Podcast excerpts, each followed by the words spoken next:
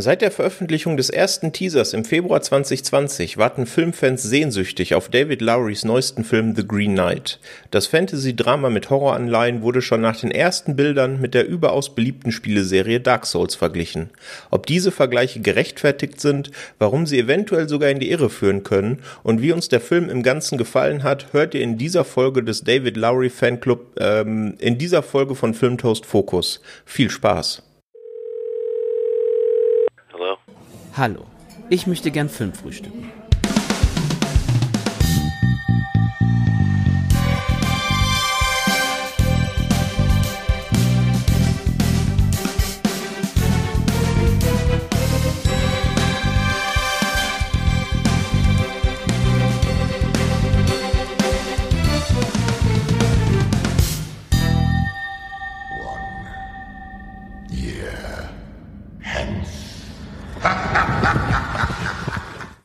Und damit hallo und herzlich willkommen zu einer neuen Folge von Filmtoast Focus.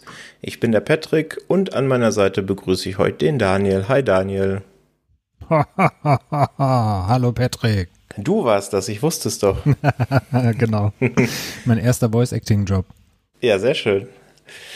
Ja, ihr habt ihn gerade nach dem Intro gehört. Das war der grüne Ritter, aka der Green Knight. Und genau um den soll es heute in unserer Filmtoast Fokus Folge auch gehen. The Green Knight, ein Film von Produktionsstudio A24, die sich ja mittlerweile einen sehr guten Namen gemacht haben, vor allem unter Genrefreunden. Und The Green Knight wurde inszeniert, geschrieben und geschnitten von David Lowry, einem Regisseur, der ja, egal wie man sie im Endeffekt findet, aber ich glaube, man kann sich darauf einigen, sehr eigene und interessante Filme gemacht hat. Zuletzt ein Gauner und Gentleman beispielsweise 2018 mit Robert Redford und Casey Affleck, aber ein Jahr zuvor ein Film, der beim Fantasy Filmfest lief und auf den Namen A Ghost Story hört, ebenfalls mit Casey Affleck und an seiner Seite Rooney Mara. Und das sind, ist, glaube ich, der Film, den wir beide gesehen haben, oder? Genau. Äh, der Film, den ich äh, zuerst von ihm gesehen habe und den ich auch lieben gelernt habe. Also gehört tatsächlich mit zu meinen Highlight-Filmen, zu meinen All-Time-Favorites. Obwohl er noch so jung ist. Ja, ist auf jeden Fall ein sehr besonderer Film. Ähm, können wir, denke ich, beide empfehlen. Ich habe ihn erst heute gesehen, muss mir also noch ein bisschen eine Meinung bilden, aber er ist so auf Kurs äh, irgendwo zwischen 4 und 4,5 von 5 mal schauen auf jeden Fall sehr sehenswert. Ja, und The Green Knight basiert auf einer Epik aus dem Jahr grob 1400, die auf den Namen Sir Gawain and the Green Knight hört. Wir kommen nachher noch dazu, ähm, ja, was es zu bedeuten hat. Das Ganze gehört so ein bisschen zur Artus-Saga am Rande. Dementsprechend findet man hier im Film auch ein paar Namen, die einem bekannt vorkommen könnten. Beispielsweise, wenn man King Arthur gesehen hat, und zwar in der 2004er Version von Antoine Fuqua. Aber da kommen wir auch später zu. The Green Knight hat in der Letterboxd eine sehr gute 3,8 von 5 und in der IMDb eine fast so gute, aber immer noch beachtliche 6,8 von 10. Was leider gar nicht beachtlich ist, ist das Einspielergebnis, denn er hat 15 Millionen US-Dollar gekostet und leider nur bis dato 18 Millionen eingespielt. Ähm, das ist natürlich viel zu wenig und liegt hauptsächlich an der Corona-Pandemie. Beispielsweise in Großbritannien kam er überhaupt nicht ins Kino, weil zu der Zeit eben die Delta-Variante des Coronavirus dort grassierte. Da kann man dem Film nur wünschen, dass er später im Heimkino noch den ein oder anderen Dollar einspielen wird, denn, und ich denke, da sind wir uns einig, verdient hätte es, ne? Auf jeden Fall. Und ich finde es gerade für Großbritannien echt schade, weil der Film natürlich eben mit der Artus-Saga, mit dem ganzen Setting auch in Großbritannien spielt und dass er eigentlich wie gemacht dafür ist, dass er dann eben da auch ins Kino kommt. Hat leider nicht funktioniert. Äh, A24 hatte jetzt ein paar andere Maßnahmen ergriffen, um den dort zugänglich zu machen. Also es gab auf der eigenen Webseite Abspielmöglichkeiten, dass man dann für ich weiß gar nicht, ob es auch Pfund waren. Äh, auf jeden Fall gibt es den auch für 19 Dollar äh, in den USA zu mieten, zum Beispiel über ähm, Apple TV. Und ich glaube, über den ähm, hauseigenen A24-Shop gab es den, glaube ich, auch so rund um 19 Dollar umgerechnet ungefähr zum Leihen. Ähm, das heißt, ich hoffe natürlich, dass über die Vertriebskanäle noch ein bisschen was reinkommt. Ansonsten, wie du schon sagtest, hoffentlich dann im Heimkino, denn gerade für die Briten äh, wäre es ja eine Schande, wenn eben genau dieser Film da überhaupt keine Beachtung finden würde. Absolut, ja. Absolut. Ja, ich hoffe, wir können vielleicht auch ein bisschen dazu beitragen, dass der ein oder andere ähm, Brite. aus Brite aus unserer Hörerschaft, da haben wir bestimmt ein paar, da müsste ich mal in die Statistiken gucken, ähm, dem Film da noch eine Chance gibt. Das wird uns sehr freuen. Aber schauen wir uns erstmal an, wer da denn alles mitspielt, denn das sind durchaus ein paar Namen, ähm, die recht klangvoll sind. Wir haben äh, in der Hauptrolle als Gawain Dave Patel. Den kennt man äh, ebenfalls vom Fantasy Filmfest. Ich glaube, letztes oder vorletztes Jahr hat er in David Copperfield die Hauptrolle gespielt. Ansonsten aus Hotel Mumbai. An seiner Seite haben wir Alicia Vikander als seine geliebte Essel und in einer Doppelrolle als The Lady. Was es damit auf sich hat, da kommen wir später zu. Die hat ja den Oscar für The Danish Girl gewonnen oder im, in der, im Reboot war es dann, glaube ich, von Tomb Raider mitgespielt oder ganz aktuell ähm, bei Netflix auch zu sehen an der Seite von John David Washington bei Beckett. Dann haben wir noch Joel Edgerton als Lord. Also es gibt durchaus ein paar Rollen, das werden wir vielleicht nachher in der Inhaltsangabe auch merken, die keinen tatsächlichen Namen bekommen haben im Skript. So ist es eben bei Joel Edgerton auch der Fall. Den kennt man aus ein paar Genrefilmen, die sehr empfehlenswert sind, unter anderem It Comes at Night und The Gift oder eben auch aus Warrior oder Zero Dark Thirty und eben und das ist eine schöne Connection aus besagtem King Arthur von 2004, denn dort hat er äh, die Rolle des Gawain bekleidet, eben dieselbe Rolle, die hier jetzt Dave Patel spielt. Ich weiß nicht, hast du den gesehen, Daniel, und war dir das bewusst? Äh, tatsächlich nicht. Also ich habe ihn noch nicht gesehen, stand immer mal auf meiner Watchlist, aber die, die Kritiken waren ja jetzt nicht die besten, wenn ich so richtig im Kopf habe. Ja. Deswegen hat's mich immer so ein bisschen abgeschreckt, da reinzuschauen. Aber vielleicht hole ich das ja mit dem Fact im Kopf nochmal nach. Obwohl das jetzt natürlich gemessen am Green Knight äh, eine schwierige Sache wird, aber dann, dann ist, glaube ich, die Einstellung, mit der man da reingeht, auch eine andere. Das stimmt, ja. Die Fallhöhe ist durchaus äh, nicht so gering, äh, wenn man aus Green Knight kommt und den, so wie wir, ja recht gut fand. Ja, dann haben wir noch äh, jemand dabei, der mich sehr gefreut hat, denn er hat in einem Film die Hauptrolle gespielt, der so mit ein kleines Highlight für mich äh, war in den letzten Jahren, nämlich Sean Harris. Den kennt man natürlich aus den letzten beiden Mission Impossible Installments, namentlich Rogue Nation und Fallout, aber eben auch aus besagtem Possum zu dem wir vielleicht irgendwann auch noch mal eine Filmtos Fokus Folge aufnehmen, weil der ein oder andere in der Redaktion hat den ja mittlerweile gesehen. Ähm, ich glaube, wir haben den auch alle im Regal stehen, oder? Ich glaube auch, ja. Und er lohnt sich wirklich. Also äh, gerade wenn man ähm, The Green Knight mag und die Stimmung mag und die Erzählweise, das Pacing mag, dann gefällt einem Possum, denke ich auch. Ja, sehr gut. Der steht nämlich auch noch bei mir hier rum. Ähm, war allerdings noch nicht bereit für eine Sichtung bisher, aber ähm, dann kann ich das ja an der Stelle auch jetzt noch mit einem bekannten Gesicht nachholen. Genau, richtig, mit Sean Harris. Ja, und dann haben wir noch Barry Keoghan. Ich hoffe, ich habe ihn richtig ausgesprochen als Junge oder im Cast steht er einfach als Scavenger. Den kennt man aus dem großartigen The Killing of a Sacred Deer oder ganz aktuell, ja, was heißt ganz aktuell, ist schon vier Jahre her, aber immerhin aus Dunkirk ähm, da hat er auch mitgespielt. Ja, das Ganze ähm, hat im Jahr 1985 auch schon eine Verfilmung hervorgebracht. Die hat damals auf den deutschen Titel Camelot, der Fluch des goldenen Schwertes gehört. Und dort äh, hat die Rolle des Green Knight Sean Connery bekleidet. Das war mir tatsächlich bis zur Recherche für unsere heutige Folge auch vollkommen unbewusst. Ich habe in dem Zuge mir dann auch mal den Trailer angeschaut. Das war damals ein Direct-to-Video-Produktion, also da braucht man jetzt bildqualitativ nicht viel erwarten. Ähm, der Trailer ist aber sehr sehenswert, wie ich finde, und deswegen werden wir ihn euch in den Show Notes verlinken. Da könnt ihr selber mal reinschauen. Ähm, ist, denke ich, gerade wenn man The Green Knight gesehen hat, durchaus mal ein Blick wert, das Ganze. Ja, und bevor wir in Medias Res gehen und mal so ein paar Themen ansprechen und diskutieren wollen, die uns während der, der Sichtung aufgefallen sind und die so allgemein in den Kritiken besprochen werden, Daniel, erzähl uns doch mal grob, was unsere HörerInnen inhaltlich in The Green Knight erwartet. Gerne, gerne. Du hast es ja schon angesprochen, Dev Patel spielt hier den Sir Gawain, der ähm, ja namentlich auch für diese Sage steht, des Sir Gawain and the Green Knight.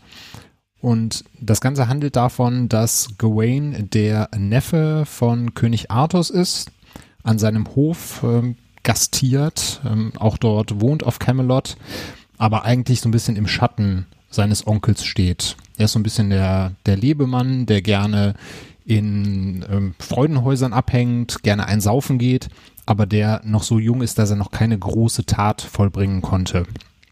Und eben dieser Gawain ist ähm, ähm, ich glaube, der, der erste Weihnachtstag müsste es, glaube ich, sein, ähm, anwesend, als ähm, an, zu, zu Hofe dann Weihnachten gefeiert wird, als die Tür aufschwingt und der namensgebende Green Knight die Szenerie betritt.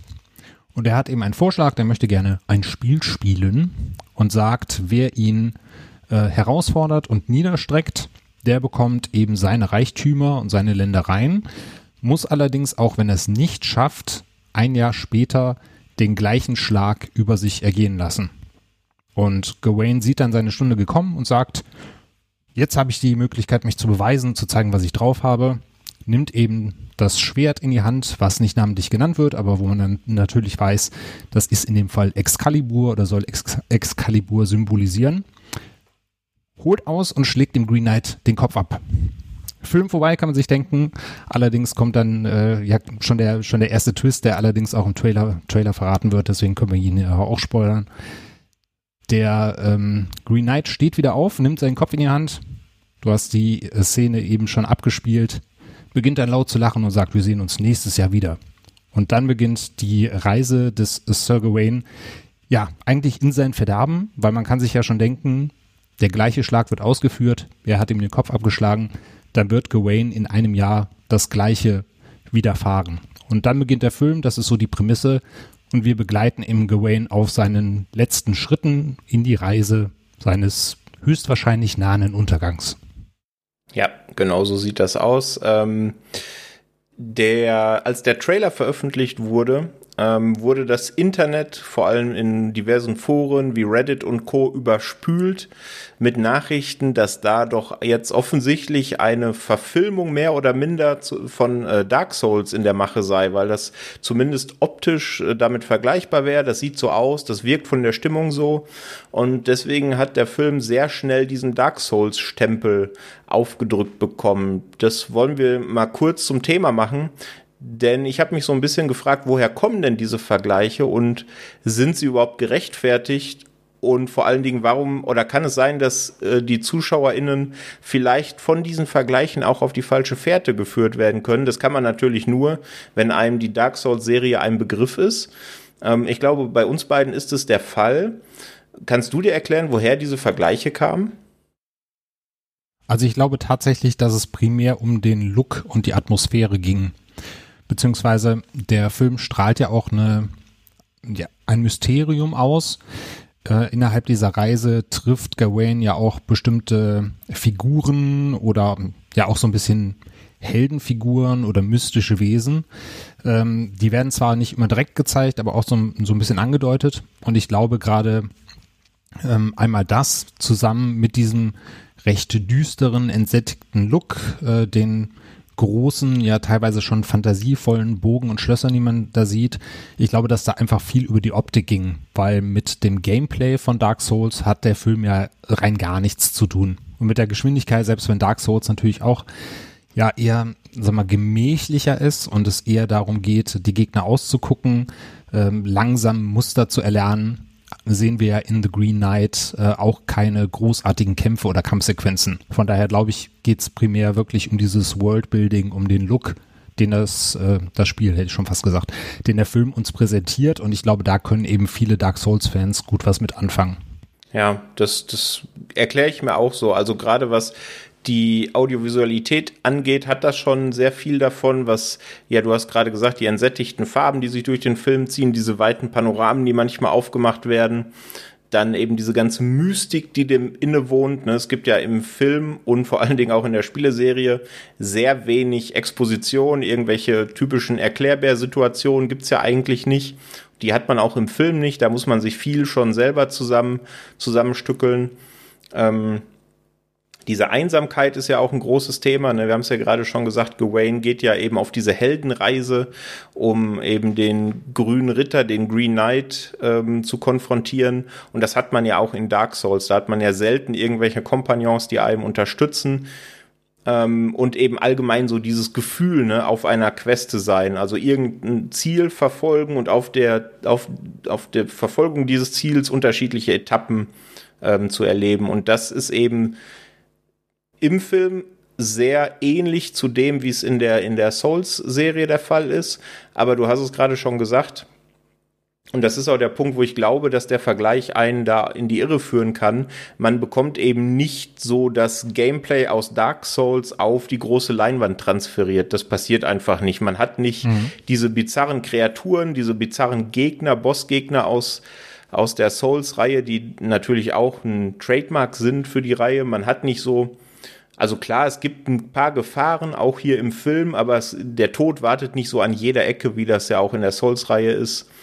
Ähm, und eben die Kämpfe hat man hier, hier fast gar nicht. Und da kann ich es dann schon verstehen, wenn man eben liest, oh, das ist quasi Dark Souls der Film, dass man dann am Ende ein bisschen enttäuscht ist. Ähm, aber ich glaube, bei uns beiden war das nicht der Fall, oder? Richtig, also ich habe natürlich vorher schon Bilder äh, des Films gesehen und habe mich da auch sehr dran erinnert gefühlt, aber ich habe jetzt aufgrund von A Ghost Story nicht erwartet, dass David Laurie hier einen mittelalterlichen Actionstreifen an den Start bringt.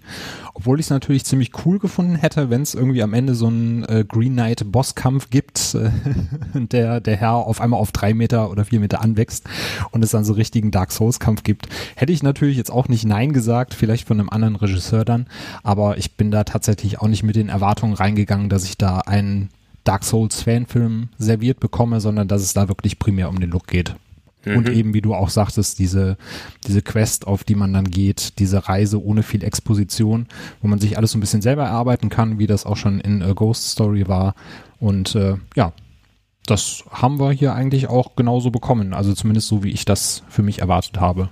Ja, das sehe ich eigentlich genauso. Und du hast es gerade angesprochen, ist eine gute Überleitung ähm, zur Reise, auf die sich, auf die sich Gawain da macht. Er muss ja zur, zur grünen Kapelle reisen, eben am kommenden Weihnachtstag und da eben den grünen Ritter erneut treffen und dann den gleichen Schlag bekommen, den er ein Jahr zuvor ihm verabreicht hat und eben auf dieser Reise, das ist ja so ein bisschen, und so würde ich den Film dann irgendwo auch einschätzen, so ein bisschen Coming-of-Age-Story gemischt mit Fantasy-Epos, so ein bisschen. Und auf dieser Reise muss er, und das ist auch ganz analog zu dem, zu, zu den Themen in der, in der Vorlage, fünf ritterliche Tugenden beweisen. Also er wird auf Prüfungen gestellt auf seiner Reise zur Grünen Kapelle und muss diese bestehen. Ob er sie besteht oder nicht, hm, ja, da kommen wir vielleicht später zu. Im Zweifel könnt ihr das natürlich auch selber im Film ähm, herausfinden. Aber es geht dann schon relativ unvermittelt los, denn direkt am Anfang seiner Reise kommt er auf eine große Szenerie, auf ein riesiges Schlachtfeld, wo offensichtlich bis vor kurzem noch ein riesiger Kampf getobt hat und überall liegen Leichen und er trifft einen Jungen, der offensichtlich ähm, ja diese Leichen fleddert und äh, sich an denen bereichert. Besagter Scavenger aus dem Cast. Wir hatten es ja vorhin kurz. Und der Junge ähm, will Gawain helfen und sagt ihm, da vorne gibt's einen Fluss und dem musst du folgen und dann bist du auf jeden Fall schon mal auf dem richtigen Weg auf deiner Reise. Und dafür erwartet er natürlich eine kleine Belohnung. Und Gawain bedankt sich und schmeißt ihm, ich glaube, eine Münze hin und man sieht schon direkt, dass das dem Jungen nicht gefällt. Er hätte mehr erwartet. Und das ist dann eben auch aus der, aus der Vorlage diese erste Tugend, diese Großzügigkeit, die Gawain hier offensichtlich nicht an den Tag legt. Denn ein paar Minuten später im Film rächt sich das Ganze. Denn da ist Gawain in einem Wald unterwegs auf seinem, auf seinem Ross und wird ähm, von eben jenem Jungen, den er gerade noch auf dem Schlachtfeld getroffen hat, und seinen Kompagnons überfallen. Und äh, sein Pferd wird ihm gestohlen, ähm, seine Waffe wird ihm gestohlen und er wird, ähm, er wird gefesselt und auf dem Waldboden zurückgelassen. Und ich weiß nicht, wie es dir ging, aber da gibt es schon eine Szene, die mir nicht aus dem Kopf geht, weil ich sie einfach unfassbar großartig inszeniert fand. Ich weiß nicht, ob du dir schon denken kannst, welche. Ja, gerade auch in Bezug auf das äh, Farbspiel, was wir uns beide auch so ein bisschen ausgeguckt haben, höchstwahrscheinlich. Das kann sein, ja. Also es ist auf jeden Fall ähm, eine Szenerie. Äh, Gawain, ich hatte es gerade gesagt, liegt gefesselt auf dem Waldboden und dann gibt es eine Kamerafahrt. Die Kamera äh, dreht sich einmal um die eigene Achse 360 Grad in äh, schöner Langsamkeit, wie es eben zu, die meiste Zeit im Film der Fall ist. Ähm, und schwenkt von Gawain weg und dann eben 360 Grad wieder zu ihm hin und dann sieht man ihn aber nur noch als Skelett auf dem Boden liegen. Offensichtlich Jahre später. Das Fleisch ist von den Knochen gefallen oder wurde von der örtlichen äh, Fauna ab, ähm, abgenagt. Und ja, die Kamera bleibt aber nicht stehen und dreht sich weiter, nochmal 360 Grad und dann ist man offensichtlich wieder im Jetzt angekommen, denn äh, man sieht Gawain jetzt wieder gefesselt auf dem Boden, aber eben wieder lebendig da liegen. Ähm, war das die Szene, die du auch meinst? Und konntest du die direkt deuten, was uns äh, Lowry damit sagen will? Mhm. Ja, mit deuten ist das in dem Film sowieso ein bisschen schwierig, weil ja, das stimmt. Beziehungsweise das, was ich auch sehr an dem Film mag, ist eben, dass es halt verschiedene Lesarten geben kann. Also es gibt da, glaube ich, kein richtig und kein falsch, wenn man äh, diverse Dinge interpretiert. Ich habe es tatsächlich jetzt auch in Kombination mit der Farbgebung so verstanden, dieser Green Knight, der ist ja eigentlich eine Parabel für die Natur und den Menschen oder den, den Kampf äh, der Natur gegen den Menschen so ein bisschen. Und in dieser Kamerafahrt war es eben so, wir waren vorher in dieser Schlachtszenerie, es war alles sehr erdig, sehr matschig, sehr grau, viele Brauntöne. Und diese Kamerafahrt verzaubert halt diesen ganzen Ort, in dem Gawain da liegt, in ja schon fast wieder so ein kleines grünes Paradies. Also das Moos fängt an zu wachsen, Gras fängt an zu blühen, die äh, Farben kehren so ein bisschen langsam zurück und am Ende liegt er dann eben als Symbol für mich des Menschen da, ist gestorben und die Natur hat sich aber sozusagen über den Menschen erhoben, ist wieder zurückgekehrt und der Mensch, so groß er sich auch einschätzt, ist eben schon lange weg, aber die Natur ist immer noch da und die Schönheit der Natur ist auch immer noch da. Und auf der anderen Seite fand ich es ein sehr schönes Symbol. Ich glaube, das war auch so ein bisschen wieder so ein innerer Konflikt von ihm oder sein innerer Kampf gibt er jetzt auf, er gibt er sich in sein Schicksal, vielleicht auch so eine, ja, ein bisschen vorgegriffen aufs Ende, so eine kleine Vision von ihm, wie er dann eben, wenn er jetzt nichts tun würde und einfach aufgibt, da liegt und verwest. Und dann kommt diese Kamerafahrt, die schließt sich ja nochmal in diesem Kreis und dann entschließt er ja, okay, ich muss jetzt was tun, ich fange jetzt an, hier um mein Leben zu kämpfen und zu robben. Deswegen fand ich es einmal so eine schöne, ähm, ja nochmal so ein schöner Hinweis auf diesen Naturaspekt im Ganzen und gleichzeitig war es auch nochmal für Gawain der erste Schritt in die Richtung des Erwachsenwerdens. Du hast es ja eben auch so ein bisschen als Coming of Age ähm, beschrieben. Er nimmt jetzt das Schicksal in die eigenen Hände und er tut jetzt was für sein Leben und sein Überleben und äh, er gibt sich eben nicht darin, hinterher einfach da zu liegen und zur Natur zurückzukehren, sondern er will jetzt weiterleben und auch was dafür tun. Mhm. Das ist dann natürlich auch, wenn man so liest, ein schönes Foreshadowing auf den Konflikt, der am, ganz am Ende nochmal thematisiert wird, ne? Genau. Ja, absolut. Wenn ich es richtig interpretiert habe. Aber wie gesagt, das ist ja bei dem Film, äh, ja, da gibt es ja mehrere Lesarten. Ganz genau, da gibt's mehrere Lesarten. Und falls ihr nach unserem Podcast jetzt noch nicht genug davon bekommen habt, dann äh, können wir euch noch ein YouTube-Video ans Herz legen. Das hört auf den Namen The True Meaning Behind the Green Knight. Ist sehr informativ, geht knapp 13 Minuten und beleuchtet auch noch ein bisschen die Verknüpfungspunkte zur Vorlage. Verlinken wir euch in den Show Notes, da könnt ihr dann gerne noch reinschauen. Ja, nachdem sich Gawain dann aus seiner Fesselung befreit, befreien konnte und äh, seine Reise fortsetzen kann, nur leider ohne Pferd und ohne Waffen, denn das wurde ihm ja beides gestohlen, trifft er nach ähm, einer kurzen Zeit im Wald auf eine verlassene Hütte und beschließt, dass er dort ähm, nächtigt, weil es eben langsam schon sehr dunkel wird und dann eben am nächsten Morgen mit frischer Energie sich auf die Reise macht und versucht vielleicht sein Pferd, seine Waffe wieder zu bekommen und die grüne Kapelle zu finden. Doch diese potenziell verlassene Hütte im Wald ist gar nicht so verlassen, denn dort trifft er auf eine Frau, auf Winifred. Die Besonderheit hier ist, dass Winifred Gawain einen kleinen Tümpel, einen kleinen Teich zeigt vor der Hütte und ihn um einen kleinen Gefallen bittet. Und der Gefallen lautet, dass er in diesen Tümpel steigt und ihren Kopf daraus holt. Das ist für uns als Zuschauer und für ihn erstmal verwunderlich, denn der Frau fehlt der Kopf nicht, der sitzt eigentlich auf ihren Schultern, da wo er hingehört. Aber man merkt eben, dass da offensichtlich irgendetwas nicht stimmt. Die erste Deutung von mir war, dass das eben eine Geistererscheinung ist. Ich weiß nicht, was, was deine erste Deutung war von dem Ganzen. Jedenfalls ist es dann so, dass ähm, Gawain nicht direkt hilfsbereit nach diesem Kopf taucht und der jungen Frau hilft, denn das wäre die Prüfung tatsächlich gewesen, übersetzt sich aus der angesprochenen Vorlage so Richtung Höflichkeit so ein bisschen, was eben auch eine ritterliche Tugend ist, sondern er fragt erstmal, was denn für ihn bei der Sache rausspringt. Und damit hat er die Prüfung natürlich äh, nicht bestanden, denn er hätte einfach ja, der Jungfrau helfen sollen. Wie hast du die Szene gesehen? Die habe ich genauso gedeutet, mm, schon alleine, weil sie auftaucht und dann einmal wie auf Schienen auf ihn zufährt. Das fand ich, äh, fand ich sehr witzig. Irgendwie musste ich lachen, weil das wirklich dieses Klischee vom schwebenden Geist war. Mhm. Ich glaube, er guckte da auch in dem Moment ein bisschen irritiert und dachte auch, okay, was geht denn hier vor? Und spätestens als sie dann eben sagt, kannst du mal bitte meinen Kopf da rausholen, und er sie dann auch fragt, ob sie jetzt ein Geist wäre und oder oder real, dann antwortet sie ja auch darauf, äh, ja, macht das eigentlich einen Unterschied? Ich will einfach nur meinen Kopf wieder haben. Und das fand ich auch sehr schön. Äh, auch ähm, da, da kommt auch wieder die Farbsymbolik ins Spiel. Ich weiß nicht, wie du das gedeutet hast, aber als er in den See eintaucht und diesen Kopf äh, finden möchte, da wechselt die Szenerie ja auch auf ein, auf ein rotes Licht und er ist dann eben in totalen, sehr, sehr einsam und alleine in dem See und dann einmal eben diese Verlorenheit.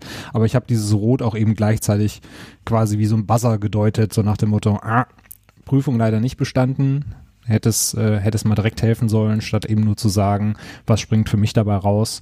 Und das fand ich dann eben auch von der Inszenierung, von der Farbgebung äh, sehr schön gestaltet. Ja, absolut. Da könnte man natürlich sagen, dass das ein bisschen zu sehr on the nose ist. Allerdings finde ich das gar nicht und hat für mich komplett funktioniert, weil der Film an allen anderen Stellen ja schon kryptisch genug ist. Ähm, ja. Da freut man sich dann über eine Szene, wo man äh, ja ein bisschen auf die richtige Fährte schon äh, gestoßen wird. Was mich allerdings ein bisschen gewundert hat, ist, dass er ja offensichtlich, wenn wir es richtig deuten, die Prüfung nicht bestanden hat.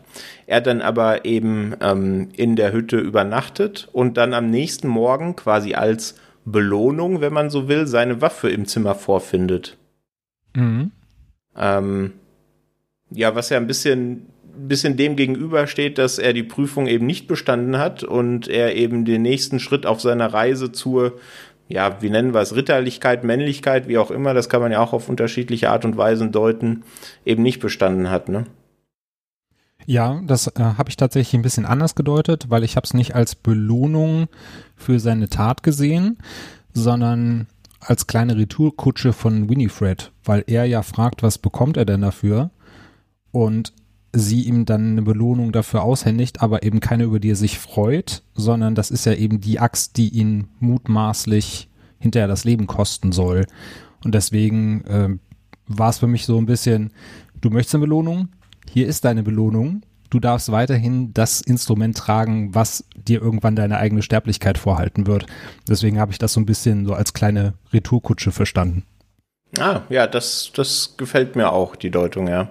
Jedenfalls ist es dann ja auch so, dass er dann äh, die Gebeine von Winifred findet und es dann quasi die Bestätigung ist, dass es sich äh, um Geist gehandelt hat. Von mhm. dem her ist die Szene dann auch rund. Ja, und er lässt sich natürlich auch von dieser sehr mysteriösen, sehr merkwürdigen Begegnung nicht von seiner Reise abhalten und macht sich dann auf den weiteren Weg und trifft dann in ja einer Kombination von zwei Prüfungen in ähm, oder kommt zu einer Burg, besser gesagt. Wird da eigentlich ein Name von der Burg genannt oder ist der mir nur nicht aufgefallen? Also ich habe da keinen entdecken können. Es gibt ja auch mal so diese, diese Texttafeln als mhm. Einleitung. Da kann ich mich jetzt auch nicht dran erinnern, ähm, dass da irgendwas zur Burg stand. Ich habe sie für mich immer als Hogwarts bezeichnet, weil sie von Weitem irgendwie so ein bisschen so aussah. Ja, also da, da tritt dann auch wieder der äh, vorhin angesprochene Dark Souls-Vergleich so ein bisschen aufs Tableau, ne? Also so von der Architektur und allgemein von der Landschaft und so, da, da trifft das schon zu. Mhm. Ja, wie hast du dann das Geschehen in der Burg äh, gedeutet? Genau, ich kann, äh, kann das ja mal kurz zusammenfassen. Also, wenn Gawain in diese Burg hineinkommt, trifft er eben den, den Lord. Der hat dann keinen weiteren Namen, sondern ist nur der Lord. Das ist der von Joel Edgerton gespielte Charakter. Und er trifft dann nochmal, äh, was wir jetzt anfangs nicht erwähnt haben, ähm, Alicia Vikander spielt ja die Essel, also seine Geliebte auf Camelot. Sie ist aber eigentlich eine Prostituierte, nicht von hohem Rang. Sie fragt ihn aber in der Rückblende einmal zwischendurch, was denn wäre, wenn sie mal eine Lady wäre oder ähm, sagt auch, ob er nicht irgendwann Lust hätte, sie zu seiner Lady zu machen. Und in dieser Burg trifft er eben auf eine Lady, eben die äh, Frau des Lords, und die sieht eben genauso aus wie seine Essel. Also wird auch jetzt wieder von Alicia Vikander gespielt. Und das fand ich im ersten Moment recht verwirrend, äh, diese, ja, dieses Doppelcasting. Man sieht aber recht schnell, dass es auch gewollt ist, weil Gawain auch entsprechend reagiert und sie auch erkennt von der Optik her und äh, genauso verwirrt ist wie wir eigentlich auch. Und es gibt noch eine dritte Person in diesem Haus, nämlich eine alte Frau mit verbundenen Augen, die ja stumm ist, also nicht viel erzählt, sondern einfach nur creepy durch die Gegend schlurft und in unpassenden Situationen den Leuten über die Schulter guckt. Und ich habe so ein bisschen gedeutet, dass ähm, ja, dass seine seine Mutter ist. Also seine Mutter ist ja eine eine Hexe und es gibt im ersten äh, Moment des Films oder im ersten Teil des Films auch eine Szene, wie sie mit verbundenen Augen diesen grünen Ritter mutmaßlich heraufbeschwört. Mhm. Und für mich war es so ein bisschen, ähm, die, diese alte Frau verkörpert eben seine Mutter, die versucht, ihn auf diese Reise zu begleiten, so ein bisschen zu beschützen. Und er bekommt ja von ihr in, ähm, ja, in Form von Alicia Vikandas Lady-Charakter auch wieder so einen Gürtel äh, überreicht, der ihn unsterblich machen soll oder vor Gefahren schützen soll. Mhm. Gleichzeitig gilt sie aber auch so als Verführung, weil sie ist ja natürlich mit diesem Lord verheiratet, daher eigentlich unantastbar. Es gehört sich auch für einen äh, Ritter nicht, eine verheiratete Frau anzumachen. Deswegen heißt die Prüfung ja auch oder, oder verläuft sie unter Keuschheit. Äh, gleichzeitig versucht sie ihn aber zu verführen und auf den falschen Pfad zu locken. Ähm, und ich glaube, das wird auch eben durch dieses Aussehen so ein bisschen symbolisiert. Also sie sieht ja genauso aus wie seine Liebe auf Camelot.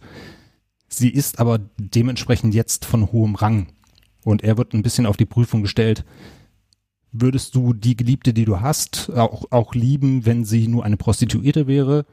Oder begehrst du sie eigentlich nur, wenn sie Macht hat und eine Lady ist? Mhm. Und genau das ist dann eben in dem Fall seine Prüfung. Ähm, kann er der Versuchung standhalten oder verfällt er, verfällt er ihr? Mhm. Das war so meine Deutung. Wie, wie sah das bei dir aus? Ja, eigentlich ganz genauso. Also, dass die ältere Frau seine Mutter darstellt, die so ein bisschen ihn ja beobachtet, wie er sich auf der Reise schlägt. Äh, das habe ich eigentlich genauso gesehen und auch, dass äh, die Lady ähm, ja im Grunde Essel ist. Ich meine, das ist ja schon fast selbsterklärend dadurch, du hast es ja gerade gesagt, dass es auch Alicia Vikander ist und sie eben genau das versucht darzustellen, ähm, was er in Essel nicht hatte, eben ähm, eine, eine Frau von gehobenem Stand. Und das Ganze wird ja auch noch ähm, mit einer zweiten Prüfung quasi garniert, ähm, die so ein bisschen sich übersetzt Richtung Freundschaft oder Loyalität, denn der Lord ähm, macht, äh, bietet ihm ja sein Haus an. Ne? Er sagt, du kannst hier bei uns bleiben, fühl dich wie zu Hause quasi und du darfst hier alles an allem partizipieren, darfst dich hier aufhalten. Er knüpft das, wenn ich, wenn ich mich richtig erinnere, nur an eine Bedingung, dass, äh, weil der Lord geht zwischenzeitlich auf die Jagd und alles, was äh, Gawain widerfährt in seiner Burg, das soll er ihm zurückgeben. So mhm. habe ich es äh, da genau. Und ja, parallel gibt's ja diese, diese Keuschheitsprüfung mit der Lady, die er, wie du es ja gerade schon angedeutet hast, nicht so zu 100 Prozent erfüllt vielleicht. Ähm, das muss man ja nicht äh, komplett spoilern, was in der Szene passiert. genau. Ist, äh, ich, würde sagen, ich würde sagen, das, das ist so ein typischer, also das wäre so ein äh, typischer Macho-Streitpunkt, ob es da jetzt sowas gekommen wäre oder nicht. Da würden sich einige dann mit rausreden, aber das, das war doch gar nicht so richtig. ja, du? ja, das, das kann ich mir auch vorstellen. Ja, das würden dann wahrscheinlich sehr unangenehme Diskussionen. Mhm. Ja.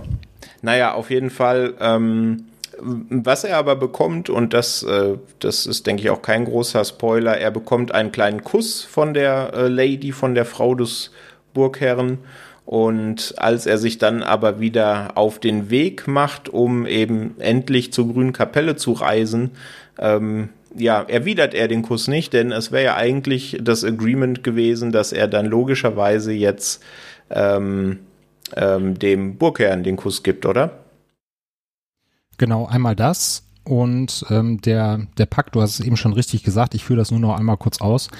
Der Pakt ist, dass der Burgherr auf die Jagd geht und alles, was er jagt, gehört auch Gawain. Gleichzeitig muss Gawain aber alles, was er in seinem Haus bekommt, sei es jetzt äh, physisch oder im übertragenen Sinne oder geistlich, äh, an, den, an den Burgherrn zurückgeben. Das schließt natürlich einmal diesen Kuss ein, aber natürlich auch den besagten Gürtel, den er eigentlich bekommen hat, der ihn unsterblich macht. Genau den müsste er eigentlich auch abgeben, weil er den mhm. in seinem Haus erhalten hat. Mhm. Das verschweigt er aber beides und der, der Burgherr kommt ihm so ein bisschen auf die Schliche, merkt auch, da ist etwas, was er mir nicht geben will, was aber jetzt eigentlich mir gehört nach diesem Agreement. Es läuft aber im Endeffekt dann nur auf diesen Kuss hinaus, weil Gawain natürlich seine Unsterblichkeit nicht aufgeben möchte und eben diese ja, Freundschafts- und Loyalitätsprüfung nicht meistert, weil er seinem Freund in dem Fall verheimlicht, dass er noch diesen Gürtel bekommen hat. Mhm. Exakt. Also äh, die, äh, es setzt sich so ein bisschen fort, dass Gawain jedes Fettnäpfchen mitnimmt, was ihm in den Weg gestellt wird. Genau. Genau. Und auch die Zeichen irgendwie nicht erkennen möchte, sondern sich weiterhin an sein Leben klammert. So, ja, ich will nicht sagen, so übel das auch sein mag, aber so bedeutungslos das er eigentlich sein mag, weil er ja im Endeffekt nur im Bordell rumhängt und saufen geht abends. Das hat er auch das ganze Jahr über gemacht, obwohl er eigentlich zig Sachen hätte machen können im letzten Jahr seines Lebens, die ihm noch so auf der Seele brennen, hat er es gewissermaßen verschwendet. Und er sieht es im Laufe der Reise auch jetzt bei dieser Prüfung nicht ein, da irgendwie was dran zu ändern, sondern klammert sich weiter dran. Ja, genau. Das wird ja direkt am Anfang, als äh, die auf ähm, in der ähm, Burg zusammen auf Camelot zusammensitzen beim Weihnachtsmahl und ihm sein Onkel, also der König, dann bittet, einfach mal eine Geschichte aus seinem Leben zu erzählen. Und er praktisch einfach nichts, er sagt, er hat nichts zu erzählen, es gibt nichts. Ne? Mhm. Und ja, das zieht sich so ein bisschen dadurch. Das ist vollkommen richtig, ja. Genau. Und dann gibt es ja noch eine Szene nach der Enthauptung des grünen Ritters in der Schenke, wo einer von den ich, ja, wird wahrscheinlich ein Bauer gewesen sein, zu ihm kommt und ihn dann anspricht und sagt, hier, jeden Abend sitzt er hier mit unser, mit uns als Fußvolk da und trinkt, als wären wir seine auf Augenhöhe und er findet das halt nur total toll und Gawain merkt aber in dem Moment eigentlich, dass es äh, ja Verschwendung ist und wird dann ein bisschen wütend und dann gibt's ja noch ein bisschen was auf die Zwölf. ja, das stimmt. Und vor allen Dingen haben wir auch noch eine andere großartige Szene unterschlagen, weil die weniger zumindest jetzt, so wie ich es gelesen habe, weniger mit seiner Heldenreise zu tun hat, ähm, die aber leider auch schon im Trailer gespoilert wird. Und ich hätte mich, ich hätte mir gewünscht, dass sie es nicht, ähm, dass sie nicht im Trailer gewesen wäre.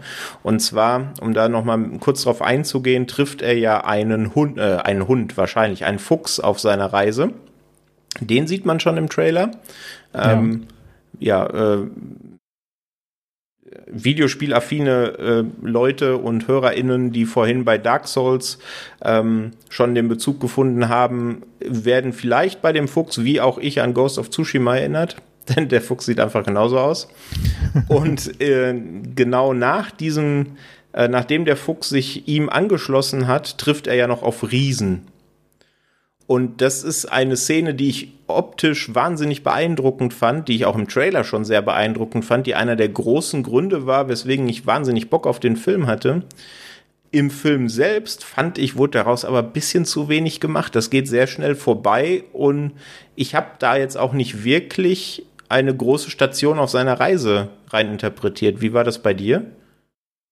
Mir ging es genauso. Also ich dachte auch, dass da mehr draus gemacht wird. Das Ganze ist ja ziemlich schnell vorbei. Ja. Er ja fasst ja so ein bisschen den Entschluss, sich von den Riesen einfach mitnehmen zu lassen, sich quasi ja zu erdreisten, sich mit solchen Riesen auf eine auf Augenhöhe zu begeben und dann mal einfach dreist zu fragen, ob sie ihn nicht mitnehmen wollen auf der Schulter. Und schreckt dann im letzten Moment aber doch zurück, weil er, ich glaube, auch angetrieben durch den Fuchs ein bisschen merkt, na, das könnte könnte vielleicht äh, doch nicht so glimpflich ausgehen, wie ich mir das denke. Ähm, ja, ich, ich finde, die, die machen schon relativ viel Interpretationsspielraum jetzt auch nochmal auf, auch gerade was eben dieser Mensch-Natur-Vergleich angeht. Aber so einen richtigen Sinn haben sie jetzt nicht, außer dass sie dann eher nochmal verwirren oder einen gewissen Schauwert bieten. Konntest du da irgendwie was rauslesen? Hast du da, da irgendwas reininterpretieren können, was jetzt seine Reise angeht? Nee, tatsächlich das äh, ähnlich, ähnlich wie es dir ging. Also klar, dass sie so ein bisschen wieder für die Natur stehen und für ein gewisses Chaos, was da vorherrscht.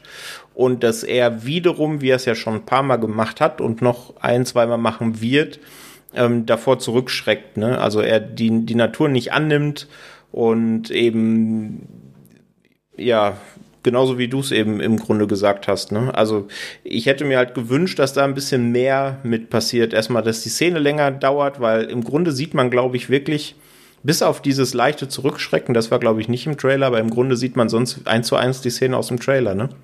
Mhm. Ja, also es war, war wirklich, ähm, ja, da kann man, kann man halt wild spekulieren, was das bedeutet. Ich war irgendwann in, in dem Modus, ich habe versucht, in alles was rein zu interpretieren, äh, weil der Film eben sehr mysteriös ist. Ich habe mich direkt irgendwie an, war das Nietzsche, der gesagt hat, Gott ist tot, äh, erinnert gefühlt, weil er ja auch fragt, wo sie eigentlich hinwollen. Dann, also für mich waren das dann eben wie so die Repräsentation von gottgleichen Wesen, weil sie eben so groß sind, eben diese weiße Hautfarbe, diese Reinheit haben und sich eben von ihm wegbewegen, ihn auch im Stich lassen, alleine lassen. Aber das kann natürlich jetzt wieder komplett zu viel rein interpretiert sein und im Endeffekt wollte Laurie nur, dass es geil aussieht. Das kann natürlich auch sein. Ja, aber selbst wenn er das nur wollte, hat er das zu 100 Prozent geschafft. ja, das stimmt. das stimmt, ja. Ja, seine tatsächliche Reise zur Grünen Kapelle und damit auch sein, seine Reise ins Leben, seine Reise zum Ritter kommt dann ja schon bald zu einem Ende, denn ähm, das Ganze, was in der Burg geschehen ist, was wir vorhin ähm, ein bisschen auseinandergenommen haben, ist dann tatsächlich auch schon die letzte Station vorm Finale gewesen. Und beim Finale ist es ja dann so, dass er eben bei dieser Kapelle ankommt, die erstmal deutlich weniger spektakulär aussieht, als ich gedacht hätte. Aber mhm. ich fand es dann am Ende eigentlich sehr passend, weil er, der grüne Ritter braucht ja dieses Spektakel nicht. Ne? Er steht für die Natur, deswegen ist diese Kapelle ja auch überwuchert und äh, er sitzt da eben auf seinem Thron und ruht oder schläft oder wie auch immer, denn ähm, Gawain ist ein bisschen zu früh dran. Dementsprechend muss er noch ein bisschen warten, weil der grüne Ritter erwacht ja am Weihnachtsmorgen, so wie er es eben vor einem Jahr prophezeit hat. Und irgendwann ist das dann auch soweit und der grüne Ritter erwacht und will dann eben ja diese Wettschuld einlösen, wenn man so will, sprich Gawain denselben Schlag zufügen, der den er ihm vor einem Jahr zugefügt hat und das wäre eben die Enthauptung. Ja, wie hast du so die die Szenerie in dieser Kapelle wahrgenommen? Mir ging es am Anfang wie dir, also ich habe da auch äh, wesentlich Größeres erwartet. Ich dachte gerade gemessen an diesen Menschenbauten, aber das passt eben natürlich wieder zu diesem Kontrast, ist das Ganze eine, ja, wirklich eine Nummer kleiner ausgefallen. Das war ja ein Kapellchen und keine wirkliche große Kapelle. Aber äh, wie gesagt, es passt auch zu dieser Prämisse. Die Menschen bauen da große, verwinkelte Schlösser an Hänge, wo man eigentlich normalerweise nicht bauen sollte oder könnte. Und diese Kapelle des Grünen Ritters, die steht halt einfach mitten in der Walachei, ist klein, überschaulich. Ich fand an der Szene sehr schön, dass äh, er natürlich einmal zu früh dran ist, aber trotzdem irgendwie schon wieder diesen, ja, diese Selbstverständlichkeit des Mannes oder des Menschen hat ich bin hier, beweg dich mal, lass uns jetzt zur Sache kommen. Und der grüne Ritter sich aber einfach überhaupt nicht äh, bemüßigt, sondern weiter schläft. Und dann merkt er, glaube ich, noch in der Nacht zuvor oder einen Tag zuvor, dass Gawain da ist. Da öffnet er schon langsam die Augen und schaut ihn so ein bisschen an, wird sich dann aber wahrscheinlich sagen, nö, nö, alles zu seiner Zeit oder alles zu meiner Zeit. Ich lasse dich jetzt noch ein bisschen schmuren und öffnet dann eben am nächsten Tag erst die Augen und bewegt sich langsam. Von daher fand ich das sehr schön inszeniert. Ja, und was danach kommt, äh, hat mich ein bisschen äh, kalt erwischt, weil ich natürlich schon damit gerechnet habe, dass Gawain noch versucht, sich wieder so ein bisschen äh, rauszuwinden.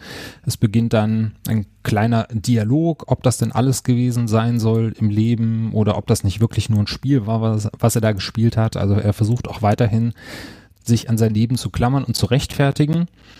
Und beginnt dann mutmaßlich auch eine Flucht. Und was danach beginnt, äh, ja, wie, wie gesagt, habe ich erstmal nicht damit gerechnet, was wir dann zu sehen bekommen. Wie ging es dir, Patrick? Und äh, was, was bekommen wir denn da zu sehen? Ja, wir bekommen im Grunde, du hast gerade gesagt, die letzte Prüfung ähm, von Gawain zu sehen, die er erstmal, und das ist dann eben analog zu allen anderen Prüfungen, nicht besteht, denn er stellt sich nicht dem grünen Ritter, sondern er läuft davon. Und er trifft ja dann noch auf sein Pferd, das er jetzt zum ersten Mal ähm, wieder sieht und reitet nach Hause. So. Und so beginnt jetzt, ich glaube, es ist so grob das letzte Viertel. Er mhm. kommt dann eben zu Hause an und dann sehen wir mehr oder minder im Zeitraffer, eben, da schließt sich wieder ein bisschen der Kreis zum Anfang. Da haben wir ja das Jahr, was vergeht, bis er aufgebrochen ist, auch im Zeitraffer gesehen. Die Entwicklungen, die jetzt in der Zukunft passieren. Er wird zum Ritter geschlagen. Er bekommt mit Essel ein gemeinsames Kind. Ähm, nimmt ihr das Kind dann aber weg und heiratet statt ihr eine Adlige. Ähm, er bekommt, äh, ich habe es gerade gesagt, genau, die bekommen ein Kind, es ist ein Sohn und der wächst heran und stirbt dann irgendwann im Kampf für seinen Vater.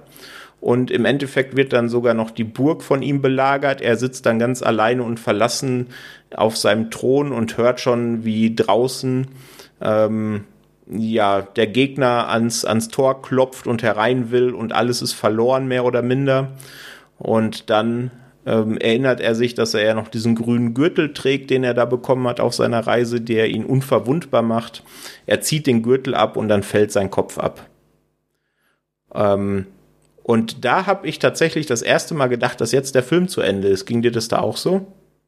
Genau, das ging mir da tatsächlich genauso. Ich habe mich dann gewundert, warum die Erzählweise eben auf einmal so so an Fahrt aufnimmt und so schnell mhm. äh, vonstatten geht und habe dann wirklich gedacht, okay, der Kopf fällt ihm jetzt ab und das war's halt. Er hat überhaupt nichts gelernt, er hat keine der Prüfungen bestanden und am Ende ist er eben einsam und verlassen und egoistisch gestorben, so wie er sein Leben gelebt hat. So ist es eben auch weitergegangen. Ja. Exakt, ja, genau. Und dann, ähm, ja, ist es offensichtlich nicht das Ende, sonst wären wir da nicht so überrascht gewesen, denn es stellt sich dann heraus, dass das Ganze nur eine Vision über seine Zukunft war, die eben sich so ausgespielt hätte, wenn er sich hier jetzt nicht dem grünen Ritter stellen würde. Und da er dann eben einsieht, äh, ja, dass das doch nicht so äh, das ist, was er will, weil er will ja ein ehrhafter Ritter sein, er will ja ein Mann sein, Ne? Das zieht sich ja auch so ein bisschen durch den Film. Beschließt er dann, äh, dass er nicht flüchtet, sondern sich eben seinem Schicksal stellt. Er zieht dann auch den grünen Gürtel aus und ähm, ich weiß nicht, erinnerst du dich noch an den genauen Satz, den der Green Knight ihm dann ins Gesicht sagt? Ja, also übersetzt sagt er, glaube ich, sowas wie, ähm, nun denn, mein kleiner Ritter, dann wollen wir dem mal den Kopf abschlagen. Irgendwie ja, sowas. Also sowas. ich habe ihn auf Englisch geguckt, aber so in, ins Deutsche grob übersetzt würde er, würde er das so sagen. Was natürlich auf der einen Seite für Gawain sehr schön ist, weil er ihn, auch, auch wenn er ihn als kleiner Ritter bezeichnet, er bezeichnet ihn als Ritter. Das heißt, er hat die letzte Prüfung sozusagen bestanden und hat endlich ja die Tugenden des eines Ritters an den Tag gelegt. Auf der anderen Seite fand ich es halt hat es nochmal unterstrichen, wie, wie klein das Menschenleben für diesen grünen Ritter eben ist oder dass es eben nur so ein kleiner Wimpernschlag in seiner gesamten Geschichte, seines gesamten Seins ist, weil er dann eben auch ohne mit der Wimper zu zucken sagt so, du hast jetzt deine Lektion gelernt, aber der Kopf kommt trotzdem ab. Und dann fand ich das auch eine sehr schöne Schlusspointe.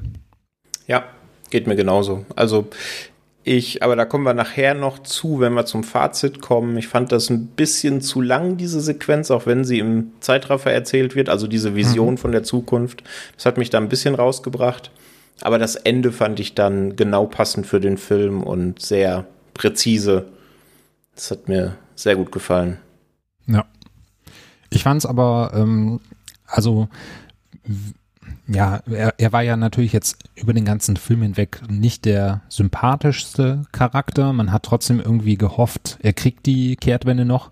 Aber wie in dieser Zeitraffer-Sequenz wirklich der pure Hass in mir hochgekommen ist, das war wirklich beeindruckend, wie man in einer kurzen Zeit den Charakter wirklich nochmal so ekelhaft darstellen äh, kann. Du hast ja schon diese Geburtsszene angesprochen.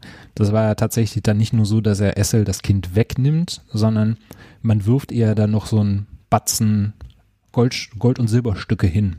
Nach dem Motto, du hast jetzt des Königs Kind ausgetragen, hier hast ein bisschen Geld dafür und von Liebe brauchst du gar nicht erst anfangen. Das fand ich schon, also fand ich noch ekelhafter, als wenn man ihr gar nichts gegeben hätte, weil es dann wirklich nur so wie so, ein, wie so eine Auftragsarbeit wirkt und ihre Liebe komplett konterkariert. Das fand ich schon sehr schön und auch die Symbolik, dass er den Gürtel ja nicht nur abnimmt am Ende in dieser Zukunftsvision, sondern ihn sich wirklich aus dem Leib zieht, weil dieser Unsterblichkeitsgürtel mittlerweile mit ihm verwachsen ist und ein Teil von ihm geworden ist, dass er wirklich in sein Innerstes gehen muss, um sich ja schon fast wie, wie so eine Krankheit zu entfernen. Das fand ich auch eine sehr schöne Symbolik. Mhm. Gut, dann sind wir, glaube ich, inhaltlich soweit durch? Oder haben wir noch irgendeinen großen Plotpoint, irgendeine Szenerie vergessen, auf die du noch eingehen möchtest?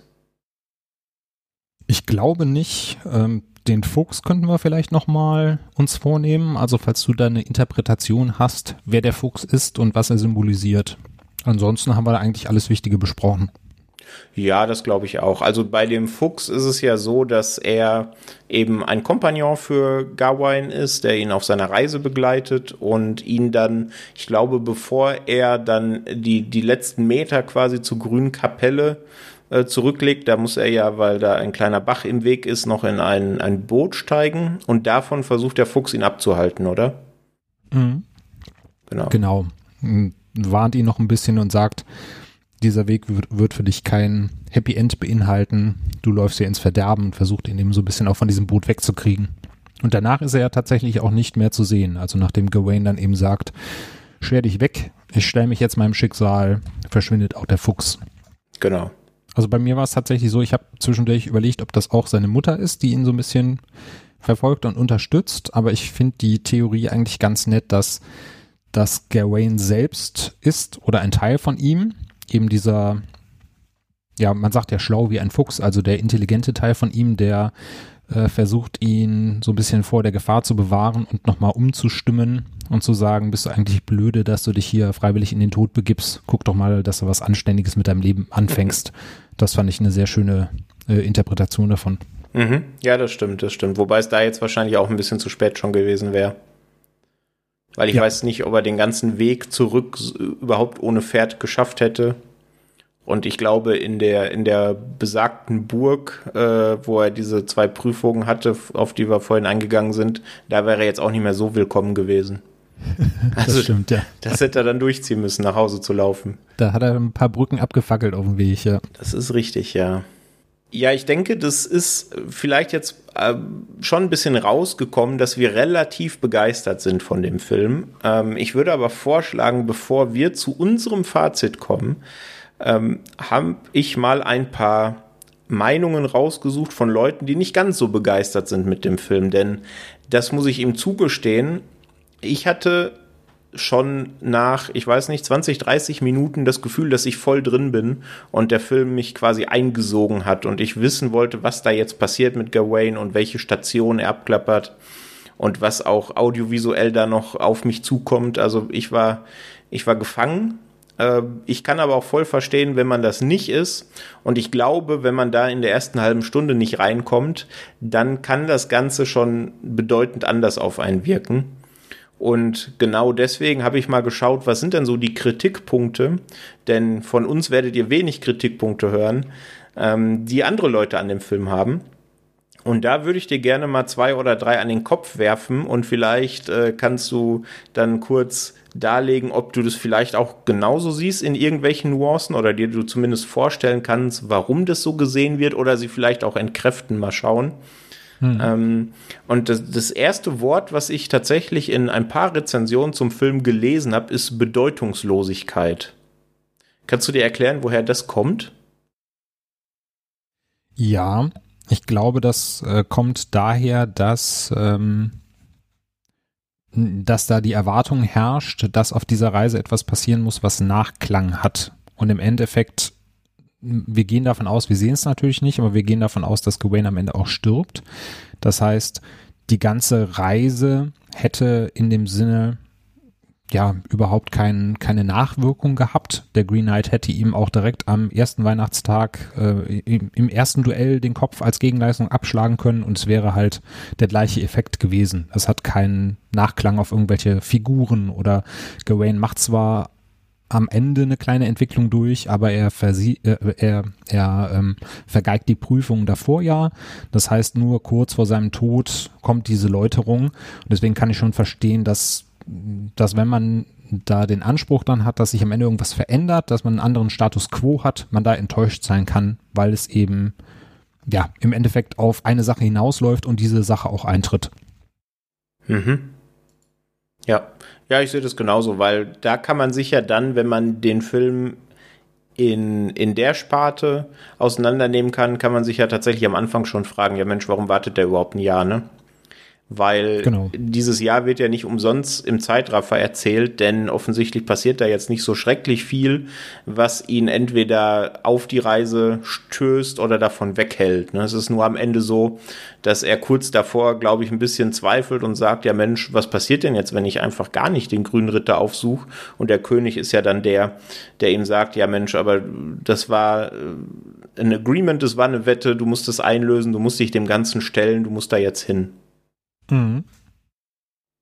Ja, also ich glaube, das hat auch ein bisschen tatsächlich damit zu tun, wenn man da nicht reinkommt und sich vom Film aufsaugen lässt oder der Film es nicht schafft, das muss ja nicht an einem selber liegen, das liegt ja meistens dann tatsächlich am Film, ähm, dass man dann so ein bisschen in diese Deutung kommt, ja. Was ich dann noch gelesen habe, ist, ähm, dass das ein viel zu langes Fantasy Road Movie sei. Und da fand ich erstmal den Begriff Road Movie sehr passend irgendwie, weil es ist ja eigentlich ein Road Movie. Ne? Es ist eine Strecke von A nach B. Der Anfang ist klar, das Ende ist klar und die Stationen auf dem Weg werden jetzt abgeklappert. Ja. Aber was mich da ein bisschen stutzig gemacht hat, ist tatsächlich, und das ist ja auch dann die Kritik, das viel zu lange. Wie äh, hat die Laufzeit auf dich gewirkt? Das ist ja knapp über zwei Stunden, ne? Also ich hatte nie das Gefühl, dass ich da, dass, dass der Film mich da zu lange bindet oder dass es mir langweilig wird, weil im Gegenteil, ich war in dieser Welt wie du auch so, ja, so, so reingesogen worden, dass ich mir das auch noch hätte stundenlang angucken können. Also von mir aus hätte da auch eine Serie draus machen können, die das komplette Jahr zeigt, äh, wo die Kapelle nicht nur sechs, äh, sechs Tagesmärsche äh, weit weg gewesen wäre, sondern auf einem anderen Kontinent und du hättest dann einfach eine Serie draus gemacht, mhm. wo er Folge für Folge eine neue Station entdeckt hätte, auf andere Prüfungen geschickt worden wäre. Deswegen, ich war da wirklich so drinne in diesem Film, dass äh, er mir auch nicht zu lang vorkam. Aber da ist es natürlich, das baut auf dem auf, was du eben gesagt hast, wenn du halt nicht reinkommst in den Film und wenn du halt mit der Prämisse irgendwie auch nichts anfangen kannst, dann ist natürlich jede Minute auch eine Minute zu viel am Ende. Mhm. Wenn man es nur für die Bilder guckt, dann hat man sich dann irgendwann vielleicht auch satt gesehen. Ja, das denke ich auch. Kannst du retrospektiv sagen, was der Moment war, zu dem dich der Film komplett gekriegt hat? Äh, ja, das kann ich tatsächlich. Das war schon relativ am Anfang. Das war tatsächlich eher visueller Natur, beziehungsweise audiovisueller Natur. Wir starten ja am Anfang, dass man äh, den, den Hof von Camelot sieht. Ähm, eigentlich nur ein paar Tiere und ein Haus, was im Hintergrund so langsam anfängt zu kokeln und zu brennen. Dann werden die, ich glaube, die Credits werden dann eingeblendet, wenn ich mich jetzt richtig erinnere. Und dann beginnt eine Kamerafahrt aus diesem Hof in die Gemäuer von Camelot durch ein Fenster. Der Score setzt ein und dann tropft so ein bisschen Regenwasser von der Decke auf den Boden im Takt der Musik. Also wirklich batsch, batsch, batsch, batsch. Und dann ging's los und dann war ich halt komplett drinne. Also das hat mich schon, diese Inszenierung hat mich dann schon so weggeblasen, diese Abstimmung auf Musik, auf Sound, äh, der Look, den wir da gesehen haben, dass ich halt komplett drin war. Und da hat's halt wirklich nicht viel gebraucht, da hat's jetzt auch keine Exposition gebraucht, äh, sondern halt schon vor dem ersten Charaktershot war ich in der Atmosphäre gefangen und dann ging's auch zum Glück so weiter. Mhm. Ja, das ist auch, ähm, eine ganz nette Geschichte. Du hast es gerade gesagt, am Anfang sieht man ja Camelot und da sieht man so einen ziemlich merkwürdig aussehenden Spiralturm, der so sich nach oben verjüngt und an der Außenfassade sind Treppen. Die geht, glaube ich, Gawain auch einmal hoch. Und das ist tatsächlich ein echter Turm, also keine Kulisse. Das äh, Ding heißt The Wonderful Barn und steht in Irland, wurde 1743 gebaut und dient eigentlich als Getreidespeicher. Allerdings erzählt man sich heutzutage, dass er eigentlich gar nicht als Getreidespeicher gedacht war, sondern er einfach nur primär gebaut wurde, um den Leuten Arbeit zu geben, weil es offensichtlich vorher irgendeinen großen, ähm, eine große Dürre gab und deswegen die Leute wenig zu essen, wenig Geld hatten. Und das war quasi eine, eine positive Beschäftigungstherapie, das Ganze. Und den kann man sich tatsächlich heute noch angucken. Mhm. Ja, kennt man ja in Deutschland immer noch. Hier werden auch Brücken gebaut, um Leute, Leute zu beschäftigen, wo eigentlich keine Brücken sein müssen. Ja, das stimmt. Die sind aber optisch nicht so beeindruckend wie dieser Turm. Da, das ist richtig, ja. Das ist richtig. Okay, dann äh, als letzte, als letztes ähm, Wort, was mir auch häufiger begegnet ist, und das ist ja oft etwas, was ein Film erfüllen muss, egal ob er objektiv Spaß macht oder nicht. Es kann natürlich auch ein Drama sein, was jetzt keinen Lacher hervorruft, äh, aber trotzdem gibt's ja immer diesen Begriff, das hat mich unterhalten. Und da habe ich jetzt mehrfach gelesen, dass der Film wenig unterhaltend sei. Kannst du dir erklären, mhm. woher das kommt? Ja, es ist, glaube also ich finde Unterhaltung als Begriff immer so schwierig zu greifen. Mhm.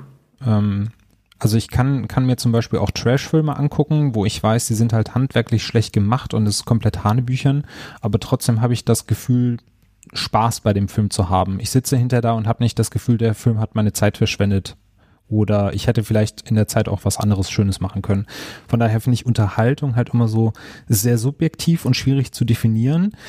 Ich glaube, für viele ist es auch einfach Spaß. Also ich glaube, für viele, äh, wenn wir jetzt zum Beispiel Meat Grinder nehmen, äh, Meat Grinder fand ich einen tollen Film, aber ich würde ihn jetzt nicht als Unterhaltung bezeichnen. Ich fand ihn teilweise halt schwierig äh, anzugucken, aber trotzdem ähm, ja, bin ich froh, dass ich ihn gesehen habe. Von daher glaube ich, ist es halt immer so eine Frage, wie man Unterhaltung definiert. Wenn man es jetzt so als, als spaßige äh, Sache definiert, über die man nicht viel nachdenken muss, äh, die aber einen trotzdem bei der Stange hält, kann ich schon verstehen, wenn man sagt, Green Knight ist keine großartige Unterhaltung, weil man ja schon sich so ein bisschen auf den Film einlassen muss. Man muss Spaß dran haben, da was rein zu interpretieren. Äh, man muss äh, ja auch mal lange Kamerafahrten aushalten, äh, die ein paar Minuten gehen. Und wenn man das halt nicht als unterhaltsam empfindet und wenn man einfach äh, ja ein spaßiges Erlebnis für zwischendurch sucht, ist man natürlich bei dem Film an der falschen Adresse. Ja, das ist wahr. Also was so ähm, Pacing und lange Kamerafahrten und lange Einstellungen und Ruhe in der Erzählung angeht ähm, und man sich da vorher ein bisschen auf die Probe stellen möchte, ob das denn was für einen ist, dann kann man sich tatsächlich den äh, Ghost Story angucken, weil da wird das Ganze noch mal ein bisschen mehr auf die Spitze getrieben, finde ich. Ja. Ich fand da The Green Knight auch tatsächlich gar nicht so extrem. Also ich habe da im Vorfeld schon viele Leute gehört, die gesagt haben, da gucke ich ihm da fünf Minuten zu, wie er von A nach B reitet. Auf die Szene habe ich gewartet, aber äh, ich weiß nicht, ob ich durch die äh, Rooney Mara Kuchenszene da so abgehärtet bin, aber ich fand ihn tatsächlich jetzt gar nicht so extrem, was jetzt lange Einstellungen angeht. Ja, Das geht mir auch so. Ja, die, die Rooney Mara Kuchenszene, die ist mir natürlich noch sehr frisch im Gedächtnis, weil ich den heute erst geguckt habe. Ja. Ja, aber das da ist, glaube ich, so dieser Make-or-Break-Point bei dem Film. Wenn du es über die Szene hinaus schaffst, wirst du mit dem Film Spaß haben und wenn es dich da nicht catcht, dann, dann äh, kannst du ihn lieber ausmachen. Ja, ich muss, ich muss mal recherchieren, wie oft sie diese Szene drehen mussten, weil bei mehr als einmal hoffe ich doch sehr für Rooney Mara, dass das ein leckerer Kuchen war. ja, also wenn du möchtest, kann ich hier direkt ein bisschen Trivia loswerden. Oh, ja, bitte. Ja. Also es war wohl tatsächlich so, dass ähm, ich weiß jetzt gar nicht, ob Rooney Mara Veganerin ist. Ob, ich glaube, sie haben mit einem veganen Kuchen angefangen. Der hat aber gar nicht so gut geschmeckt und deswegen musste sie sich halt direkt davon übergeben. Und sie haben halt diverse Kuchenrezepte ausprobieren müssen, bis sie einen Kuchen gefunden hat, den sie gerne mag und der auch lecker schmeckt, damit sie halt öfters was davon essen kann. Und sie haben die Szene halt wohl ein paar Mal gedreht, sodass das Übergeben am Ende tatsächlich wohl echt war. Also ich weiß nicht, ob dieses On-Camera, äh, was im Film ist, übergeben, schon tatsächlich das Übergeben war, was sie meinten, aber sie musste tatsächlich wirklich kotzen von dem Kuchen hinterher. Verrückt.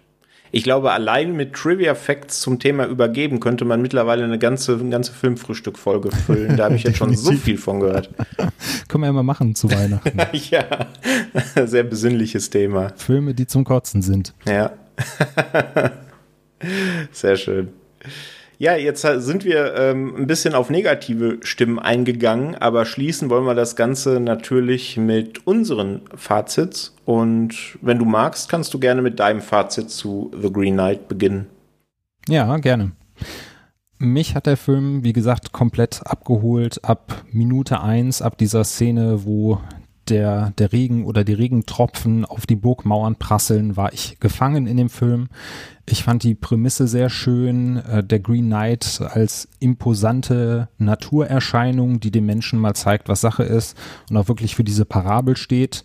Du kannst mich zwar in die Knie zwingen und kannst dir alle meine Schätze ähm, ja, einverleiben, aber am Ende des Tages habe ich die Oberhand und dann kriegst du es eben mit mit gleicher Münze zurückgezahlt. Das fand ich sehr schön. Mir hat die Reise auch Spaß gemacht. Mir haben die äh, verschiedenen Prüfungen Spaß gemacht. Ich fand den sehr stark inszeniert. Die Kameraarbeit war wirklich großartig. Das Spiel mit den Farben, was wir schon so ein bisschen angesprochen haben, dass eben auch ja der Na Naturaspekt äh, durchscheint, in dem diese graue, triste Szenerie immer mal aufgebrochen wird, in dem verschiedene ähm, ja verschiedene Flecken ergrünen und eben zeigen, wie die Natur immer noch Herr über den Menschen ist. Das fand ich sehr schön. Das Schauspiel hat mir, hat mir sehr gut gefallen. Also ich fand das Casting auch wirklich hervorragend. Auf den Soundtrack sind wir jetzt gar nicht so viel eingegangen, aber der spielt natürlich auch mit rein. Der trägt seinen Teil zur Atmosphäre bei als Dark Souls-Fan war ich natürlich auch von den Set-Pieces äh, sehr angetan, die wir da sehen. Gerade diese großen, monumentalen Bogen im Hintergrund, die haben mir auch wirklich gut gefallen. Ich kann aber auch jeden verstehen, der sagt, der Film ist mir nicht zugänglich genug oder der Film suhlt sich darin, dass er so mysteriös ist und dass er möchte, dass ich mir über alles Gedanken mache. Kann ich voll und ganz nachvollziehen, wenn man halt wirklich einen Film möchte, ja, wo man nicht viel drüber nachdenken muss, das klingt halt immer so negativ. Ich will mich da jetzt auch nicht irgendwie so als äh, Intellektueller hier profilieren, der den Film verstanden hat und alle anderen verstehen ihn nicht, sondern es ist halt wirklich so, wenn man, wenn man Spaß dran hat, dass einem ein Film nicht alles auf dem Silbertablett serviert und wenn man Spaß dran hat, sich hinterher hinzusetzen und äh, zu grübeln, wie ist was gemeint, dann ist es wirklich ein hervorragender Film. Deswegen kriegt er auch von mir die fünf von fünf Toastscheiben als Höchstwertung aber ich kann da auch jeden verstehen, der sagt, das ist nicht mein Film, der hat mich nicht gecatcht, hat schöne Bilder, aber mehr war da für mich auch nicht drinne. Mhm. Dankeschön. Da ja, werde ich mich nicht groß von entfernen. Das hat man, denke ich, schon heraushören können in der Folge heute. Also für mich hat der Film komplett funktioniert. Es hat vielleicht 10, 15 Minuten gedauert dann war ich komplett in der Welt gefangen von Garwain und wollte mit ihm diese Reise begehen und wollte gucken, was er da erlebt, wie das Ganze ausgeht, wie sich's ausspielt. Also da hat mich Lowry voll an seinen Haken bekommen. Ich bin sowieso sehr anfällig für solche mystischen Geschichten, für solche verschrobenen Geschichten, die einen, wie du es gerade gesagt hast, nicht alles auf dem Silbertablett servieren. Deswegen wahrscheinlich auch meine große Vorliebe für, für die Souls-Spieleserie. Und ich finde, hier geht das alles auch Hand in Hand mit der Inszenierung, die einfach eine Wucht ist. Also gerade optisch, akustisch, du hast es gerade gesagt, da ist im Grunde das ganze Team wieder versammelt, was auch schon A Ghost Story so beeindruckend umgesetzt hat. Denn Lowry hat da wieder seinen Standardkameramann Andrew Palermo dabei, der hier auch unfassbar schöne Bilder einfängt. Also ich habe es, glaube ich, ähm, als ich A Ghost Story gesehen habe, in der WhatsApp-Gruppe geschrieben, dass die beiden die malen einfach auf die Leinwand. Da sind so schöne Bilder bei und das ist hier jetzt auch wieder. Dann auch Jade Healy, die fürs äh, Production Design, also Szenenbild zuständig war, ähm, bei beiden Filmen und hier wahrscheinlich auch wieder maßgeblich daran beteiligt, dass er so großartig aussieht. Ja, und der Score, du hast ihn gerade kurz angerissen von Daniel Hart, äh, den ich mir vorhin zur Vorbereitung auf den Podcast noch zweimal angehört habe nebenbei. Mm, ja. Sehr, sehr schön. Ja, die einzigen Kritikpunkte, die ich habe, ist wie gesagt, dieses letzte Viertel, das ist mir ein bisschen zu lang. Also diese Vision, was wäre, wenn er jetzt vor seiner Verantwortung davonläuft und sein Leben weiterlebt. Ähm, das war mir tatsächlich ein bisschen zu lang ausgespielt. Aber das ist eigentlich auch der einzige Kritikpunkt. Ich war Jetzt am Ende bei einer 4,5 von 5, aber der hat mit Sicherheit die Option, wenn ich ihn dann im Heimkino nochmal sehe und er den, ähm, ja, den Rewatch standhält, dass ich dann die Höchstwertung vergebe. Also ich habe sehr wenig auszusetzen und der wird mit Sicherheit ganz weit oben in der Top-Liste 2021 sein. Ja, das klingt doch sehr schön. Waren wir beide also mehr als überzeugt. Absolut, ja. Absolut. Und wo du noch A Ghost Story angesprochen hast, ich finde es auch sehr schön, dass äh, David Lowry ja mit A Ghost Story einen Film drüber gemacht hat, wie das Leben nach dem Tod aussieht. Also was kommt nach dem Tod. Und mit The Green Knight hat er einen Film drüber gemacht, was bedeutet eigentlich Leben und äh, was, worum geht es in unserem Leben. Das finde ich also sehr schön. Also er hat äh, beide Seiten des Seins aus seiner Sicht beleuchtet. Einmal die reale, ne, die, die Jetztzeit und einmal die, ja, wie soll man sagen, die metaphysische Zeit danach. Mhm. Ja.